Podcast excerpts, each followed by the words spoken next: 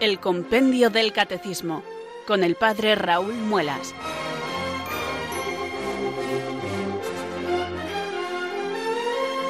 Muy buenas tardes, queridos oyentes de Radio María. Son las cuatro, las tres en Canarias. Aquí comienza una nueva edición del programa El Compendio del Catecismo de la Iglesia Católica. Reciban desde Talavera de la Reina un saludo muy cordial del Padre Raúl Muelas, que un día más les habla desde estos micrófonos de Radio María, la radio de la Virgen, la fuerza de la esperanza. Sed todos bienvenidos.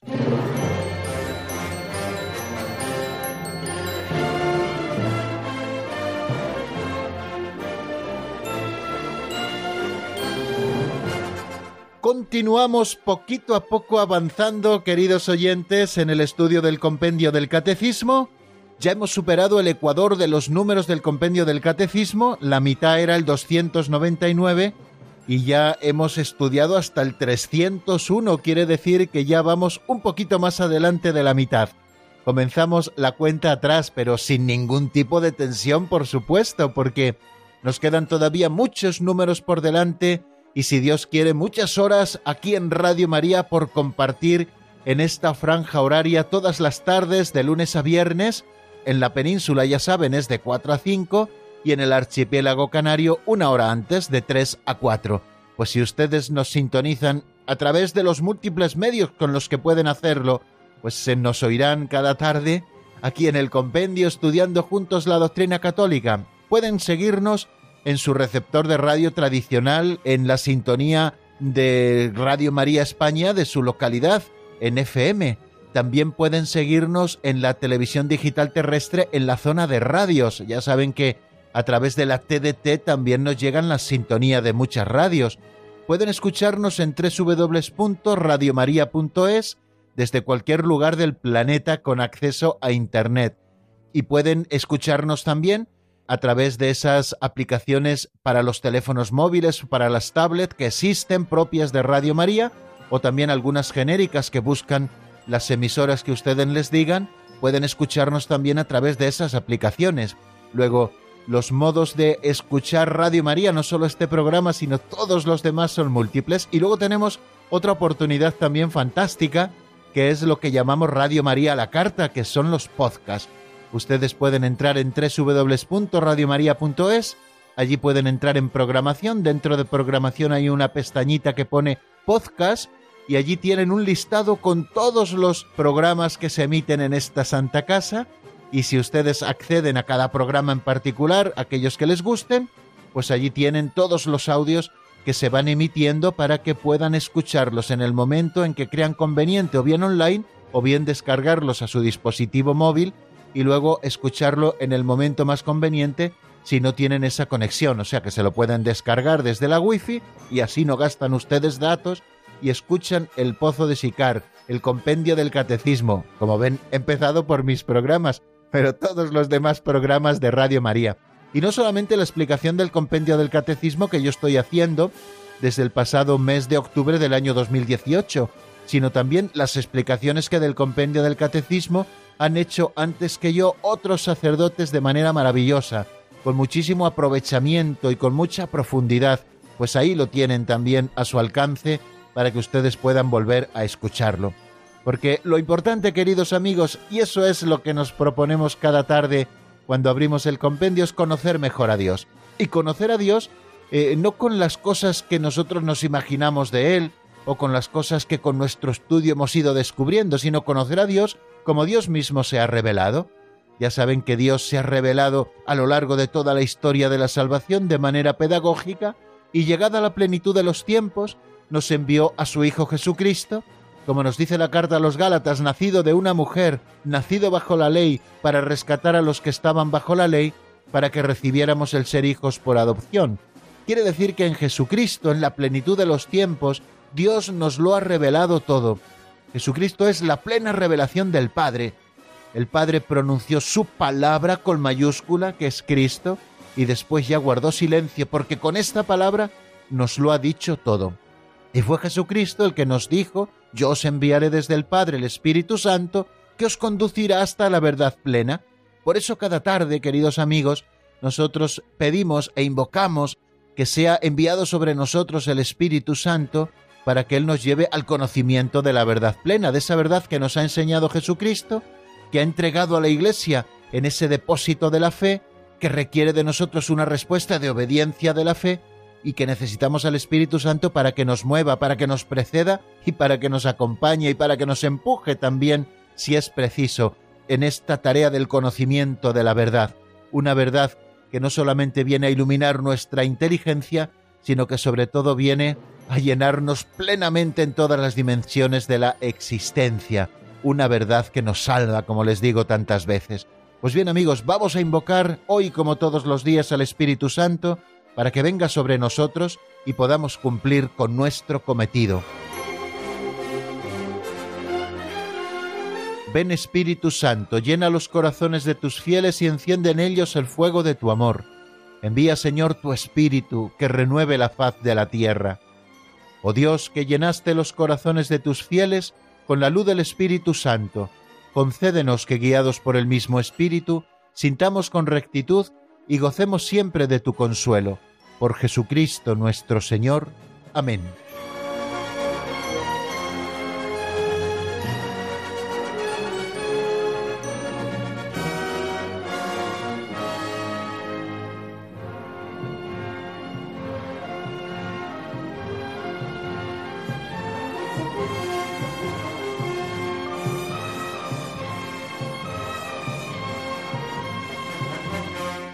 Vamos alcanzando ya, queridos amigos, eh, la velocidad de crucero. Ya está estabilizado el avión del compendio del catecismo en todo lo alto, en este ascenso que supone siempre el saludo inicial y la oración al Espíritu Santo. Y vamos a continuar, queridos amigos, con las pinceladas de sabiduría. Ya saben que todos los días seguimos una rutina radiofónica. Al utilizar la palabra rutina no me estoy refiriendo a ese enemigo de la vida espiritual que es la rutina que hace que todo se vulgarice, sino que al hablar de rutinas, entre comillas, lo que estoy haciendo es explicarles aquello que nosotros repetimos cada día en la escaleta de nuestro programa para tener un orden y una estructura siempre iguales, de manera que sepamos encontrarnos en cualquier momento. Cuando prendamos la radio sepamos más o menos en qué lugar nos encontramos, porque también la duración de estos espacios en los que dividimos el compendio del Catecismo de la Iglesia Católica. Prácticamente todos los días es igual o parecido.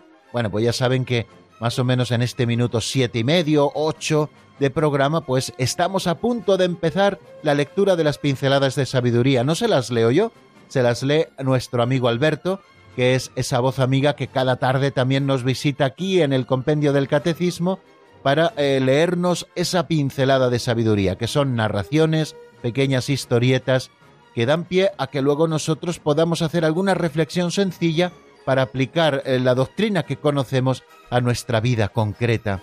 Algunos días estas pinceladas son auténticas fábulas, porque tienen a animales eh, como protagonistas y porque luego podemos sacar lo que se ha llamado la moraleja de ellas, bueno, pues la de hoy creo que le ocurre exactamente eso. Se titula Las dos ranas. Vamos a escucharla, seguramente la conozcan, porque esta historieta se hizo famosa en una película de la que ahora les hablaré.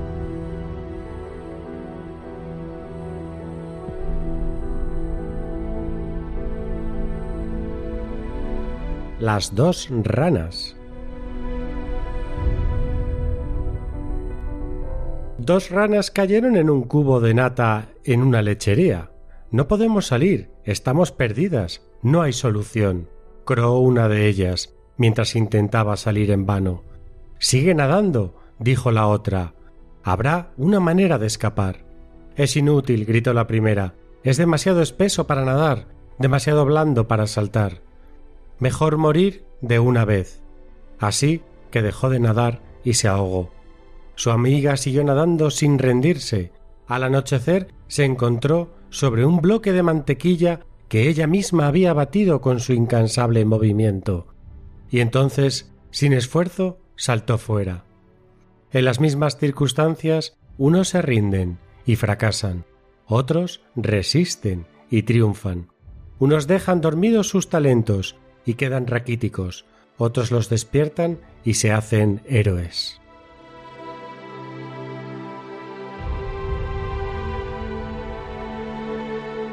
Como han podido intuir, supongo que de la lectura de otras muchas pinceladas que hemos compartido aquí en el compendio del catecismo, eh, muchas veces lo que don Justo hace es una labor de recopilación y a veces también de redacción y de aplicación de estas fábulas que a lo mejor él recoge, que son tradicionales, y que luego nos las presenta de manera nueva, con una redacción nueva, y a veces también con sus propias aplicaciones. Bueno, pues eso ocurre con esta que nosotros estamos escuchando hoy. No sé si ustedes han visto una película eh, que ya eh, tiene unos años, eh, tiene como protagonista Leonardo DiCaprio y se titula Atrápame si puedes y cuenta la historia de un timador que desde bien jovencito se dedica a timar a la gente y toda esa inteligencia que él tiene la utiliza precisamente para el timo hasta que alguien le hace caer en la cuenta y este es el policía del FBI que le va persiguiendo de que puede utilizar toda esa potencia intelectual que tiene después de pagar su deuda con la justicia para ayudar a otros. Eh, no le faltan tentaciones en este camino, etcétera, pero bueno, pueden ustedes verla si disponen estos días de un poquito más de tiempo, porque es una película deliciosa, con mucha acción, y además, bueno, pues también tiene sus enseñanzas. Hay algunas escenas nada recomendables, por supuesto, eh, pero bueno, así en conjunto es una película que yo he visto creo que en una ocasión y que bueno, pues bien, se puede ver, tampoco es mm, de mayor trascendencia. Pero es en esta película donde eh, recuerda este muchacho protagonista de la misma que su padre en un momento dado cuando era jovencillo pues eh, tiene un discurso ante su comunidad de vecinos, no recuerdo exactamente el caso, y el discurso del padre consiste exactamente en el relato de esta fábula de las dos ranas, ¿no? Y se hace famosa porque luego el chico, a su vez, la repite en otro momento en que también tiene que dar un pequeño discursete y al final, como les toca improvisar, pues tiran siempre de las dos ranas. Estas dos ranas que cayeron en un cubo de nata en una lechería y que una se dio por vencido enseguida y la otra estuvo luchando hasta que al final convirtió esa nata en una mantequilla lo suficientemente sólida que le permitió saltar del cubo y salvar su vida. Bueno, nos quiere presentar, creo que esta fábula, dos actitudes frente a las dificultades de la vida o frente a las cruces, las de aquellos que se rinden y se dejan morir o la de aquellos que siguen luchando hasta el final.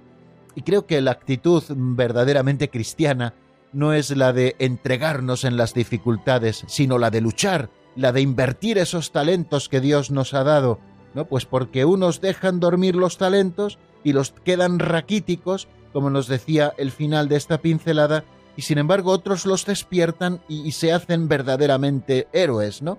Bueno, pues quizá el cristiano es aquel que eh, es capaz de luchar ante las adversidades y no solamente por motivos de orden psicológico, porque hay gente que de por sí es muy pesimista y ante la primera dificultad se vienen abajo y son incapaces de luchar.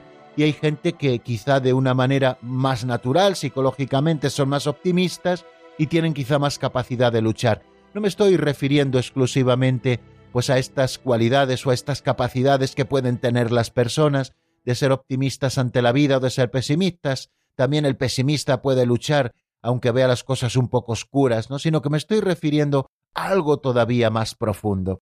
Porque nosotros siempre tenemos motivo para luchar, porque nuestra alma y nuestra salvación ha costado un precio muy alto, que es la sangre de Cristo nuestro Redentor. De manera que no podemos desperdiciar esa sangre, tenemos que aprovecharla muy bien y aprovechar bien la sangre de Cristo en nuestra lucha contra el pecado, estamos hablando ahora en el avance de doctrina sobre el sacramento de la penitencia, digo aprovechar bien la sangre de Cristo, queridos amigos, es no empezar la batalla contra el pecado ya rendidos. Y muchas veces nos ocurre eso. Tantas veces lo he intentado, no he podido, ya no tengo nada que hacer, ya no tengo remedio, no hay esperanza en mi vida. ¿Se dan cuenta cómo esta es una tentación que tenemos constantemente? Bueno, pues nosotros tenemos que pensar que no es así, que tenemos que seguir intentándolo una y otra vez, una y otra vez. Si el Señor cuando venga no nos encuentra victoriosos, que al menos nos encuentre luchando, ¿no? Que no se pueda decir que no hemos luchado hasta el final. Además contamos con la ayuda de la gracia, no solamente con nuestras propias fuerzas, que bien limitadas son en muchísimas ocasiones, contamos también con la ayuda de la gracia, para seguir nadando, para seguir nadando, para no rendirnos, para hacer rendir nuestros talentos, para convertir ese cubo de nata en el que nada podemos hacer en una auténtica mantequilla que nos permita saltar y salvar la vida.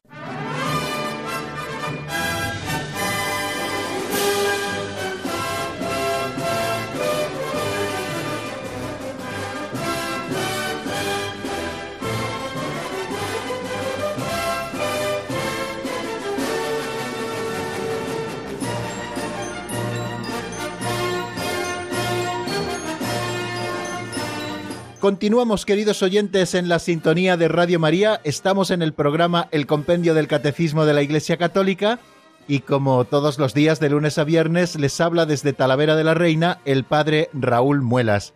Y vamos a afrontar este tercer momento de nuestro programa, el que dedicamos a repasar lo que vimos en la última edición del mismo. Ayer estuvimos asomándonos en el avance de doctrina al número 301 que se pregunta de qué modo se expresa la penitencia cristiana. A propósito del número 300, estuvimos hablando de la penitencia interior, y decíamos que la penitencia interior es un dinamismo del corazón contrito que, movido por la gracia divina, responde al amor misericordioso de Dios, y que esta penitencia interior implica el dolor y el rechazo de los pecados cometidos, el firme propósito de no pecar más y la confianza en la ayuda de Dios, y que se alimenta de la esperanza de la misericordia divina. Esto decíamos a propósito de la importante penitencia interior que ha de mover también nuestras obras de penitencia exteriores, que es precisamente de lo que hablaba el número 301 que ayer estudiábamos, de qué modo se expresa la penitencia en la vida cristiana. Bueno, pues nos dice el compendio del catecismo, a propósito de ese número, que la penitencia puede tener expresiones muy variadas Especialmente tenemos tres eh, privilegiadas por la tradición de la Iglesia y también por la Sagrada Escritura, que son el ayuno, la oración y la limosna. Estas y otras muchas formas de penitencia pueden ser practicadas en la vida cotidiana del cristiano. Ayer decía yo que pueden ser practicadas y también indicaba algo que es de mi cosecha, que es que debemos practicar estas obras de penitencia exterior también en nuestra vida cotidiana, ¿no? En particular en el tiempo de Cuaresma y también los viernes como día penitencial de la semana, puesto que en ese día recordamos la pasión y muerte de nuestro Señor Jesucristo. Y es que la penitencia interior, esa penitencia interior del cristiano, puede tener eh, expresiones muy variadas. Les decía que la Escritura y los padres, tal y como nos lo recuerda el Catecismo Mayor, insisten sobre todo en tres formas, que es el ayuno, que es privarnos del alimento necesario por un bien mayor, que son también la oración, que es relacionarnos directamente con Dios, y que es la limosna, que es compartir algo de lo que nosotros tenemos, no solo de lo que nos sobra, sino incluso de aquello que nosotros necesitamos para vivir, compartirlo con los hermanos más necesitados. Y estas tres formas privilegiadas que yo he calificado con este nombre, puesto que aparecen en la Escritura y que aparecen en los padres, están expresando la conversión con relación a sí mismo, así lo expresa el ayuno, con relación también a Dios, así lo expresa la oración, y la conversión con relación a los demás, y así lo expresa la limosna. O sea que junto a la purificación radical que opera en nosotros el bautismo, o que opera también el martirio en aquellos que dan su vida por Cristo, eh, como medio para obtener el perdón de los pecados, se citan los esfuerzos realizados para reconciliarse con el prójimo, eh, las lágrimas de penitencia, la preocupación por la salvación del prójimo, la intercesión de los santos y la práctica de la caridad, que como nos dice San Pedro en su primera carta, cubre multitud de pecados. Y es que eh, la conversión, queridos hermanos, se realiza en la vida cotidiana mediante gestos de reconciliación, gestos de reconciliación que no tendrían ningún valor si no fueran acompañados por esa penitencia interior de la que han de brotar todos estos gestos, gestos de reconciliación, la atención a los pobres, el ejercicio y la defensa de la justicia y del derecho, son cosas que nos recuerdan eh, los profetas, misericordia quiero y no sacrificio, recuerden aquella frase, ¿no? También el reconocimiento de nuestras faltas ante los hermanos, la corrección fraterna, la revisión de vida, el examen de conciencia, la dirección espiritual, la aceptación de los sufrimientos, el padecer la persecución a causa de la justicia, y sobre todo ese tomar nuestra cruz de cada día y seguir a Jesucristo, que es el camino más seguro de la penitencia. El Señor mismo nos lo dijo en el Evangelio de San Lucas, en el capítulo 9, versículo 23. El que no carga con su cruz de cada día y me sigue no es digno de mí. De manera que si con la conversión queremos ser dignos de Cristo, tenemos que aprender también a tomar nuestra cruz de cada día. También hablábamos ayer de esa relación preciosa que existe entre la Eucaristía y la penitencia. Decíamos que la conversión y las penitencias diarias encuentran su fuente y su alimento en la Eucaristía, pues en ella se hace presente el sacrificio de Cristo que nos reconcilió con Dios. Es el Catecismo Mayor quien nos recuerda todas estas cosas. A través de la Eucaristía nosotros somos alimentados y somos fortalecidos para poder vivir la vida de Cristo, y este es el antídoto que nos libera de nuestras faltas cotidianas y nos preserva de los pecados mortales. Así lo explicábamos también, si ustedes lo recuerdan, hace ya varias sesiones del compendio del Catecismo, como la Eucaristía también es remedio para la comisión de otros pecados mayores. La Eucaristía perdona nuestros pecados veniales y nos preserva de cometer pecados mortales. Quiere decir que las obras de penitencia y también la conversión interior encuentran su fuente y su alimento en la Eucaristía. La lectura, por ejemplo, de la Sagrada Escritura, la oración de la liturgia de las horas, de laudes y de vísperas especialmente si ustedes no tienen la obligación de hacer otras horas canónicas, el rezo del Padre Nuestro, todo acto sincero de culto y de piedad, por ejemplo, la oración del rosario o la recitación del Via Crucis, todo esto reaviva en nosotros ese espíritu de conversión y de penitencia, y todo está contribuyendo también al perdón de nuestros pecados.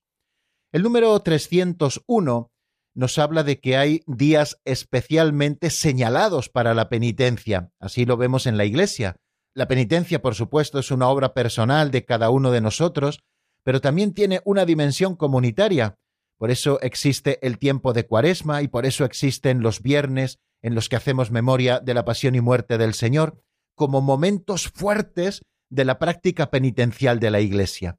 Estos tiempos son particularmente apropiados para hacer ejercicios espirituales, para las liturgias penitenciales, para la oración del Via Crucis o del Santo Rosario, para las peregrinaciones como signo de penitencia, que también esa función tiene la peregrinación, no es solamente un modo de hacer turismo espiritual, ni mucho menos, sino que es un modo también de expresar la penitencia interior como una obra exterior, ¿no? Como son esas peregrinaciones a las que estoy haciendo eh, referencia en este momento, o también las privaciones voluntarias, como son el ayuno y la limosna, o la comunicación cristiana de bienes, esas obras de caridad, o esas obras misioneras que cada uno de nosotros podemos y debemos realizar.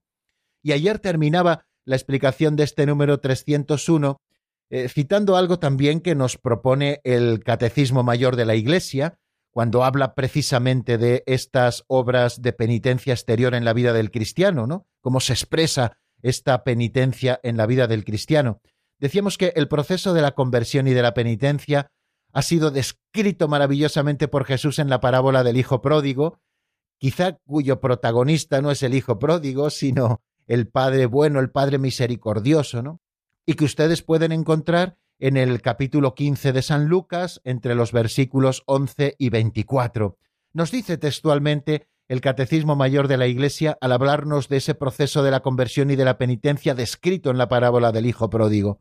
La fascinación de una libertad ilusoria por parte de ese hijo menor, el abandono de la casa paterna, la miseria extrema en que el hijo se encuentra tras haber dilapidado toda la fortuna viviendo perdidamente, la humillación profunda de verse obligado a apacentar cerdos y lo que es peor aún, la de desear alimentarse de las algarrobas que comían estos animales, la reflexión sobre los bienes perdidos, el arrepentimiento y la decisión de declararse culpable ante su padre, el camino del retorno, la acogida generosa del padre, la alegría del padre, todos estos son rasgos propios del proceso de conversión, o ese mejor vestido, ese anillo que el padre coloca en el dedo de su hijo, o el banquete de fiestas que el padre organiza, que son símbolos de esta vida nueva, pura, digna, llena de alegría, que es la vida del hombre que vuelve a Dios y al seno de su familia, que es la Iglesia.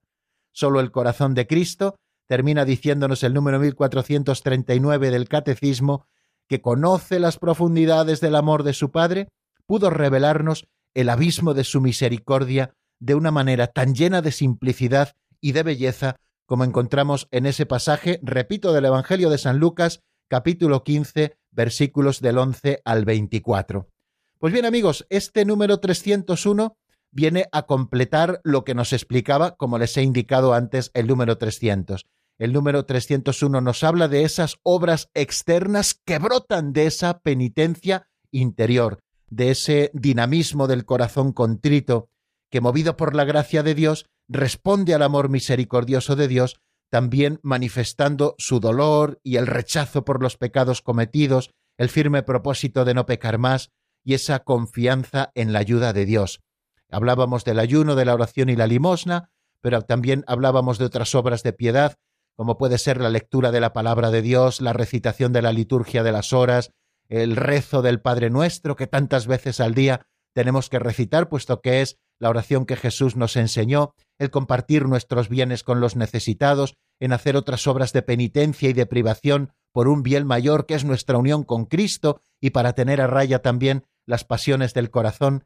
Bueno amigos, como ven, eh, son muchas las formas que tenemos de expresar esa penitencia interior y esa conversión del corazón. Vamos a detenernos, si les parece, en este momento en la palabra y vamos a dejar unos minutitos para que podamos nosotros también personalmente hacer repaso interior de todo aquello que hemos estado diciendo.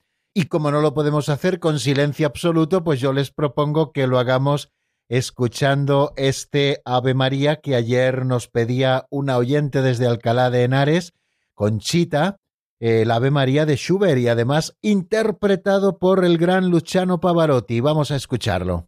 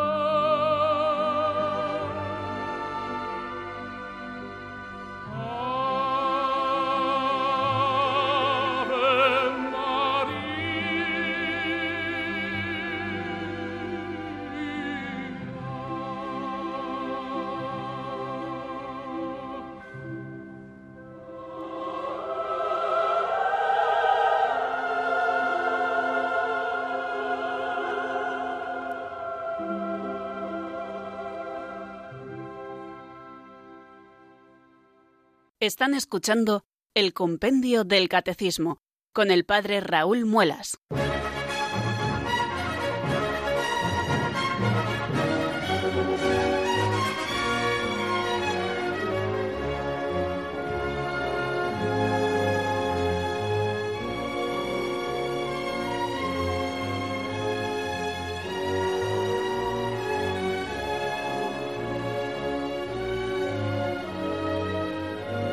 Son las 4 y 31 minutos de la tarde, una hora menos en Canarias, y vamos a afrontar, queridos amigos, este cuarto momento de nuestro programa de hoy, en el que vamos a seguir avanzando en la materia. Eh, vamos a ver el número 302, que es el siguiente con el que nos encontramos. Ya saben que vamos estudiando número a número todo el compendio y lo vamos haciendo de manera sucesiva. El 1, el 2, el 3, el 4. Vamos a por el 302.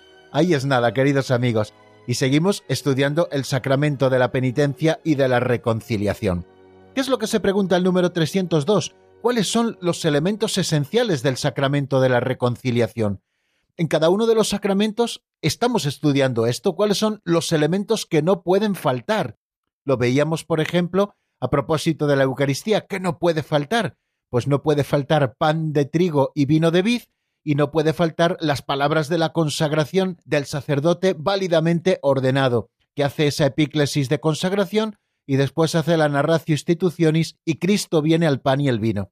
¿Qué no puede faltar tampoco en el sacramento del bautismo? Bueno, pues no puede faltar un bautizando, no puede faltar el agua y no puede faltar un ministro que derrame agua sobre su cabeza o que le sumerja en el agua tres veces diciendo yo te bautizo en el nombre del Padre y del Hijo y del Espíritu Santo. Bueno, pues estos son los elementos esenciales de esos sacramentos de la iniciación cristiana que ya estudiábamos. Ahora vamos a ver cuáles son los elementos esenciales del sacramento de la reconciliación. ¿Qué es lo que nos dice el compendio? Pues si les parece, vamos a escucharlo en la voz de Marta Jara, que está deseando de contárnoslo.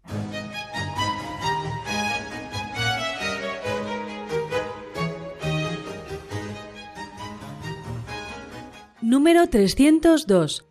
¿Cuáles son los elementos esenciales del sacramento de la reconciliación? Los elementos esenciales del sacramento de la reconciliación son dos.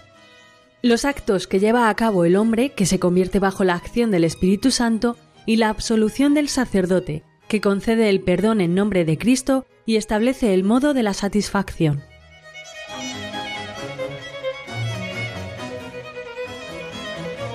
Bien, pues acabamos de escucharlo. Los elementos esenciales del sacramento de la reconciliación son dos. Bien clarito nos lo presenta el compendio del Catecismo de la Iglesia Católica. Dos son los elementos esenciales.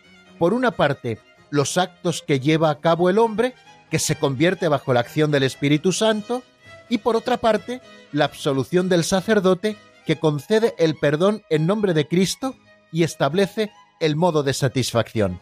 Por lo tanto, haciendo una primera aproximación a este número 302, vemos que los elementos esenciales del sacramento son dos, los actos que lleva a cabo el hombre que se convierte y por otra parte los actos que lleva a cabo Dios a través del ministerio de sus sacerdotes, que es la absolución sacramental y con ella el perdón de los pecados y la reconciliación con la Iglesia, y también imponer una satisfacción, lo que llamamos imponer una penitencia que luego tiene que cumplir aquel que está confesando sus pecados. Cuando el Catecismo Mayor de la Iglesia trata este tema, y si ustedes se dan cuenta en ese número 302, nos está remitiendo al número 1440 hasta el 1449, el Catecismo Mayor de la Iglesia hace una introducción muy interesante, en primer lugar, sobre lo que es el pecado. El pecado, dice, ante todo es una ofensa a Dios y una ruptura con la comunión con Él y al mismo tiempo atenta también contra la comunión con la Iglesia. Por eso, la conversión implica a la vez el perdón de Dios y la reconciliación con la Iglesia, que es lo que expresa y realiza litúrgicamente el sacramento de la penitencia y de la reconciliación, como muy bien nos enseña la Constitución dogmática del Concilio Vaticano II Lumen Gentium en el número 11, por si ustedes quieren asomarse a leerlo. O sea que si se dan cuenta, el pecado es ruptura de la comunión con Dios y a la vez también atenta contra la comunión con la Iglesia. Por eso la conversión implica estos dos elementos, el perdón de Dios y la reconciliación con la Iglesia. Sabemos que sólo Dios puede perdonar los pecados. Este blasfema, dijeron, cuando Jesucristo le dijo a aquel paralítico tus pecados quedan perdonados. ¿Quién puede perdonar pecados sino solo Dios? Y tenían razón. Lo que no sabían era que Jesucristo era Dios y que Él podía perdonar los pecados, ¿no?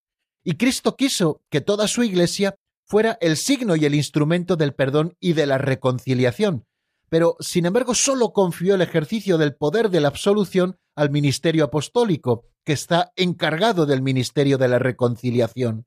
El apóstol es enviado en nombre de Cristo y es Dios mismo quien a través de él exhorta y suplica, dejaos reconciliar con Dios, nos recuerda San Pablo. Jesús cuando perdonó pecados también manifestó el efecto de ese perdón. Eh, los pecadores eh, no solamente son purificados de ese pecado, sino que son devueltos a la integridad de la comunidad del pueblo de Dios, de donde el pecado los había alejado o incluso excluido.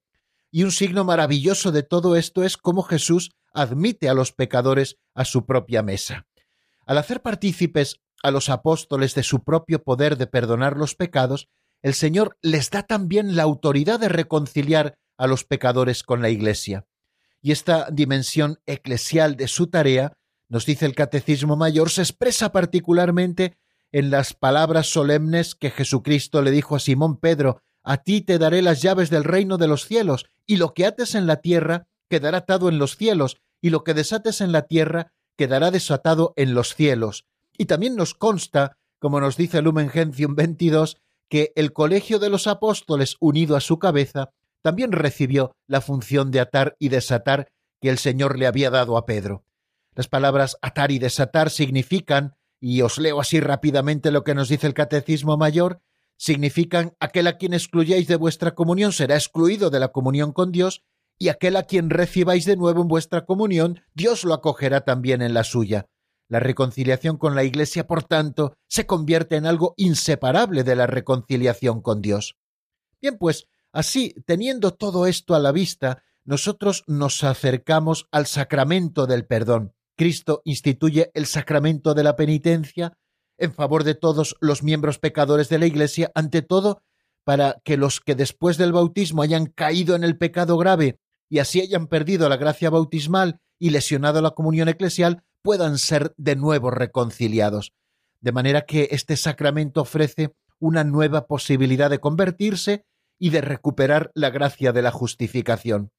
Los padres de la Iglesia presentan este sacramento, por lo tanto, como la segunda tabla de salvación después del naufragio que es la pérdida de la gracia. Bien, a lo largo de los siglos, la forma concreta según la cual la Iglesia ha ejercido este poder recibido del Señor ha ido variando mucho. Si ustedes se acercan al número 1447, ahí nos hace un resumen precioso de cuál ha sido la evolución de la forma concreta en que la Iglesia ha administrado este poder de perdonar los pecados. Nos dice, y lo leo textualmente, y disculpen que haga una cita tan larga, pero yo creo que es bastante iluminadora.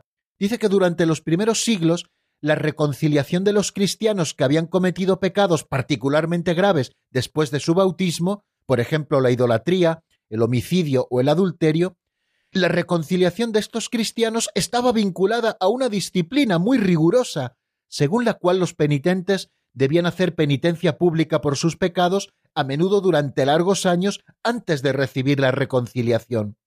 A este orden de los penitentes, que sólo concernía ciertos pecados graves, solo ser admitido raramente y en ciertas regiones una sola vez en la vida. Durante el siglo VII, los misioneros irlandeses, inspirados en la tradición monástica de Oriente, trajeron a la Europa continental la práctica privada de la penitencia, que no exigía la realización pública y prolongada de obras de penitencia antes de recibir la reconciliación con la Iglesia. El sacramento se realiza desde entonces de una manera más secreta entre el penitente y el sacerdote. Esta nueva práctica preveía la posibilidad de la reiteración del sacramento y abría así el camino a una recepción regular del mismo. Permitía integrar en una sola celebración sacramental el perdón de los pecados graves y también de los pecados veniales. A grandes líneas, esta es la forma de penitencia que la Iglesia practica ante nuestros días. Pues bien, a pesar de esos cambios en la disciplina y en la celebración del sacramento que se han experimentado a lo largo de los siglos, a pesar, digo, de esos cambios, siempre descubrimos una estructura fundamental. Y en esa estructura fundamental nosotros sabemos captar los elementos esenciales del sacramento de la reconciliación. Esta estructura fundamental comprende dos elementos igualmente esenciales, nos dice el Catecismo Mayor. Por una parte, los actos del hombre, que se convierte bajo la acción del Espíritu Santo, que nos llama y que nos conduce a la conversión. ¿Cuáles son estos actos del hombre? Pues son la contrición, la confesión de los pecados y la satisfacción. Y por otra parte, un elemento también igualmente esencial es la acción de Dios por el ministerio de la Iglesia, por medio del obispo o de sus presbíteros, la Iglesia, en nombre de Jesucristo, concede el perdón de los pecados, determina la modalidad de la satisfacción, ora también por el pecador y hace penitencia con él. Así el pecador es curado y restablecido en la comunión eclesial. Con estas luces que nos da el Catecismo Mayor de la Iglesia, creo que podemos sentar las bases de lo que a partir de ahora vamos a estudiar a propósito del sacramento de la penitencia, del perdón o de la reconciliación, como ustedes quieran llamarlo, que tiene dos elementos igualmente esenciales. Por una parte, los actos del hombre que se convierte, que son la contrición, la confesión y la penitencia que cumple, y por otra parte, la acción de Dios a través del ministerio de la Iglesia, por medio del obispo, de los sacerdotes, ¿no? que concede el perdón de los pecados mediante la absolución y que determina también la satisfacción que debe cumplir el penitente. Pero no solamente se queda aquí en la misión de la Iglesia con respecto a los penitentes que reciben el sacramento de la reconciliación, sino que también ora con el pecador y también hace penitencia con él. Y de esta manera el pecador es curado y restablecido a la comunión eclesial. Bueno, ¿cuál es la fórmula de la absolución sacramental que actualmente está en uso en la Iglesia latina? y que expresa también el elemento esencial de este sacramento. Bueno, pues creo que todos los conocen, sobre todo los que se confiesen con cierta frecuencia, porque escuchan de labios del sacerdote esta fórmula de la absolución. El sacerdote dice Dios Padre misericordioso, que reconcilió consigo al mundo por la muerte y la resurrección de su Hijo, y derramó el Espíritu Santo para la remisión de los pecados, te conceda por el ministerio de la Iglesia el perdón y la paz. Y luego el sacerdote le dice al penitente que ha confesado sus pecados, y yo te absuelvo de tus pecados en el nombre del Padre y del Hijo y del Espíritu Santo. Así es como lo recoge, queridos amigos, el ritual de la penitencia, y a esto tenemos que ceñirnos cada uno de los ministros del sacramento de la penitencia, los obispos o los sacerdotes. Ya saben que no nos está permitido puesto que no es propiedad nuestra, de un sacerdote, de un obispo, el cambiar las fórmulas, sino que esto es propiedad de la Iglesia y es por eso que en toda la Iglesia se administra de la misma manera. En este caso estamos hablando de la Iglesia latina en la que nosotros nos encontramos. Como ven, en esa oración quedan de manifiesto esos elementos esenciales. Por una parte, que el Padre de la Misericordia es la fuente de todo perdón, que realiza la reconciliación de los pecadores por la Pascua de su Hijo y el don del Espíritu Santo a través de la oración y del ministerio de la Iglesia. Bueno amigos, pues yo creo que más o menos tenemos dicho eh, todo lo que queríamos apuntar a propósito de este número 302, cuáles son los elementos esenciales del sacramento de la reconciliación. Repito lo que escuchábamos ya en la voz de Marta Jara. Los elementos esenciales del sacramento de la reconciliación son dos, los actos que lleva a cabo el hombre, que se convierte bajo la acción del Espíritu Santo, que son la contrición, la confesión de los pecados y la satisfacción, y por otra parte, también esencial es la absolución del sacerdote, que por una parte concede el perdón en nombre de Cristo, y que por otra parte también establece la penitencia que debe cumplir aquel que se confiesa, es decir, el modo de la satisfacción. Pues bien amigos, creo que nos vamos a detener por hoy y también por esta semana de todas las explicaciones que les hemos ofrecido. Y vamos a abrir el número de teléfono de directo de nuestro programa, que como ya conocen los oyentes habituales, es el 910059419. 910059419.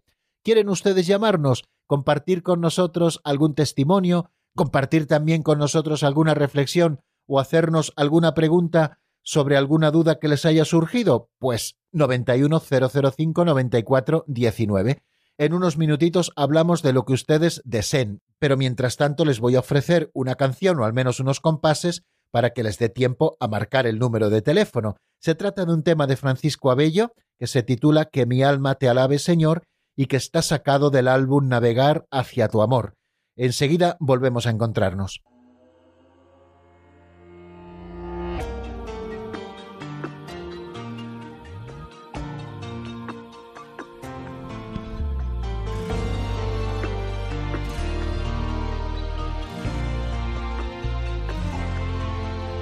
Mi alma alabe al Señor y proclame todas sus maravillas. En ti me gozaré y me regocijaré y cantaré tu nombre, oh Señor y cantaré tu nombre, oh Señor.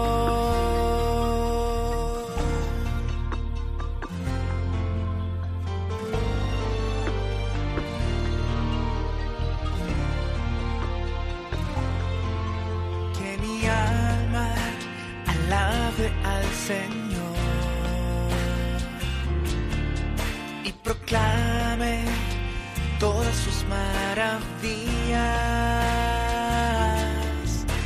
En ti me gozaré y me regocijaré y cantaré tu nombre, oh Señor. Y cantaré tu nombre, oh Señor. Yo cantaré a mi Señor y anunciaré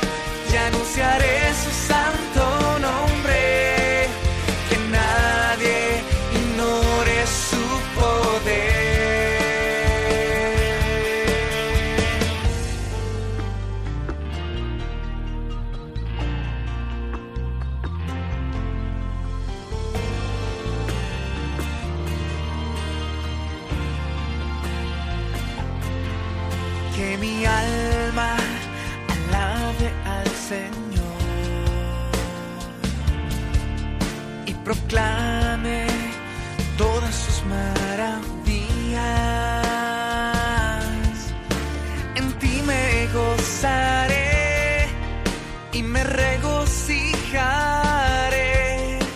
y cantaré tu nombre, oh Señor. y cantaré tu nombre, oh Señor. Están escuchando el Compendio del Catecismo con el Padre Raúl Muelas.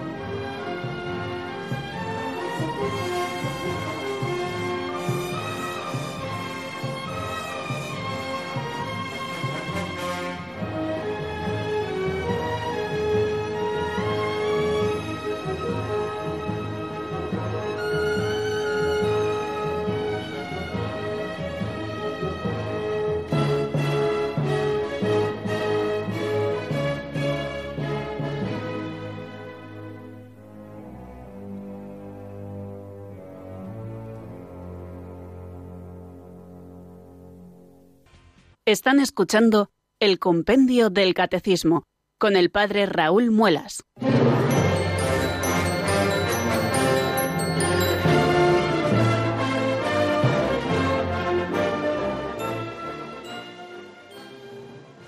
Muy bien, queridos oyentes, pues son 11 los minutos eh, que nos separan de las 5 de la tarde en este día tan lluvioso aquí en Talavera y supongo que en media España. Espero que esta borrasca que nos está visitando en estos días no esté haciendo estragos o daños, ¿no? Como hemos visto a veces en las noticias. Pues vamos a dar paso, queridos oyentes, a las llamadas eh, aquí en el compendio del Catecismo de la Iglesia Católica. Tenemos este número de teléfono, el 910059419, por si ustedes quieren marcarle y compartir con nosotros algún testimonio, alguna experiencia o también hacernos alguna pregunta. Vamos a dar paso a una primera llamada que eh, no sé su nombre y tampoco sé de dónde nos llama. Buenas tardes y bienvenido o bienvenida. Eh, buenas tardes, sí, de aquí de un pueblo de Ávila. Muy bien. Bueno, padre, padre Raúl, muchas gracias por su entusiasmo, ánimo, alegría de todo lo que, que desprende al hablar y en explicarnos todo el, el compendio. Pues mire, es que hace el fin de semana pasado hicimos una estuve en un grupo que de una hicimos una marcha por el monte y así por unos caminos senderos fue muy bonito la verdad. Y luego bueno bueno pues en un cruce de caminos hicimos allí eh, venía un sacerdote con nosotros y hicimos una eucaristía pusieron allí un belén en una encina y muy bonito no lo que pasa que mi sorpresa fue que a la hora de la comunión pues no yo no vi exactamente lo que pensé que sería pues eso formas no como que hubiera traído pero a la hora de comulgar fuimos acercándonos y, lo que nos ofreció fue, eh, pues, eran trocitos de pan chiquititos, claro, para que hubiera para varios, pero era pan, pan normal, de esto nuestro, ¿no? De lo que comemos en casa. Entonces me sorprendió un poco y como hace pocos programas me estuvo hablando usted de, de esto de la comunión, ¿no? De la Eucaristía, entonces era a preguntarle si esto fue correcto o, cómo es eso, ¿no? Así que bueno, Pues muchas gracias de todas maneras. Muy bien, muchísimas gracias a usted por su llamada y por estar ahí al otro lado de su receptor de radio y también por ese deseo de también compartir con nosotros y, su, experiencia y también hacernos esta pregunta, ¿no? Eh, a propósito, eh, si algún oyente eh, la ha tomado ya empezada, eh, a propósito de una excursión que hicieron por la montaña, un, rato de caminata, bueno, pues con un sacerdote luego celebraron en el campo la Eucaristía y utilizaron pan normal, pan normal. Bueno, pues no, no se debe utilizar pan normal, sino que se debe utilizar pan ácimo, pan ácimo.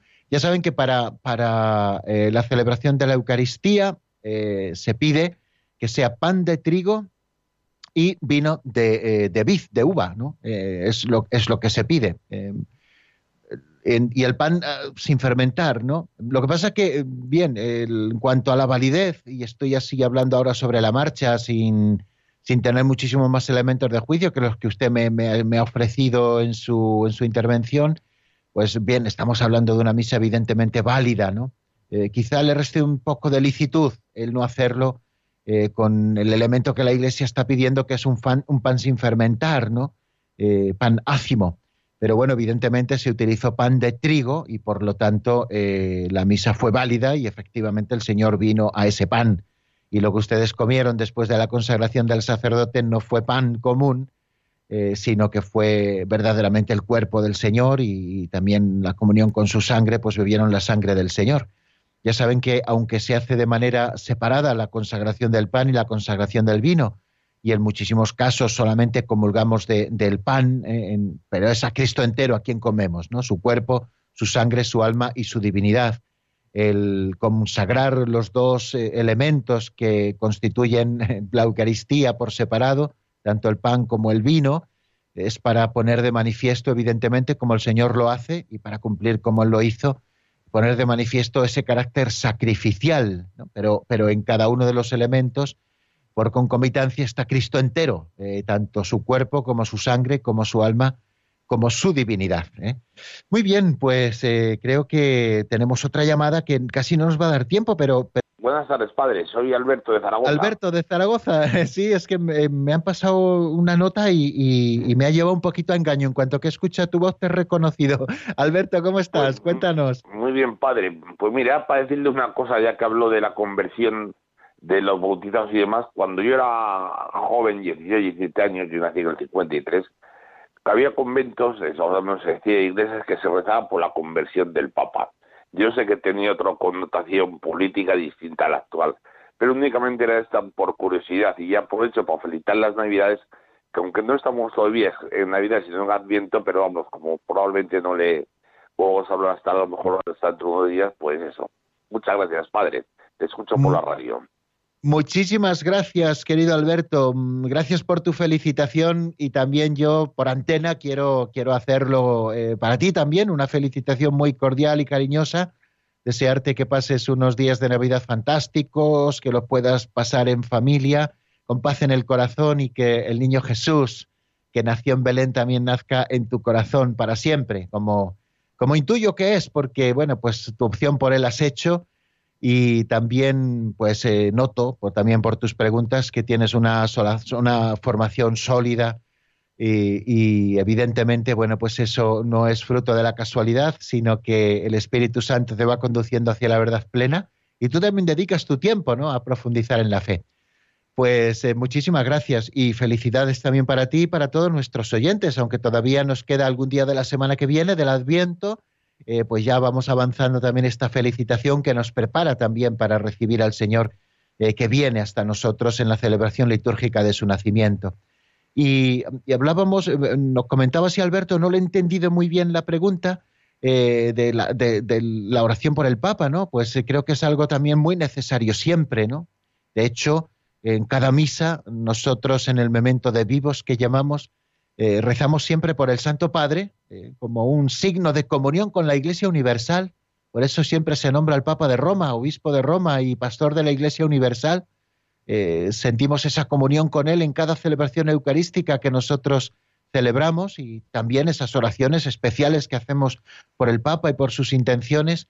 Y también nos unimos a, la iglesia local a través del obispo, que es cabeza de, de la iglesia local y sumo sacerdote que hace las veces de Cristo en su comunidad local, pues también nombrándole en la Santa Misa, ¿no? Entonces creo que siempre es bueno, siempre es muy bueno el que nosotros oremos por el Santo Padre. En primer lugar, porque de esta manera nos vinculamos a la Iglesia y en segundo lugar, porque el Santo Padre necesita muchísimo de nuestra oración, ¿no? Es el pastoreo de toda la Iglesia lo que tiene sobre sus hombros y es bastante el peso y por lo tanto necesita que nosotros le ayudemos también con nuestra plegaria. La intercesión es tan importante siempre y en este caso, pues aún más si cabe.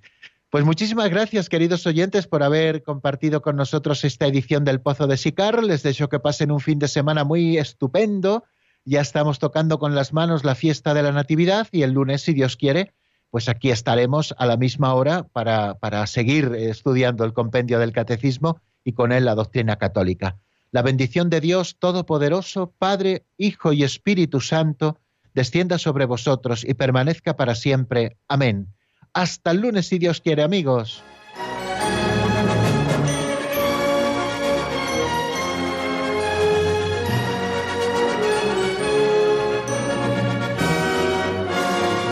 El Compendio del Catecismo con el Padre Raúl Muelas.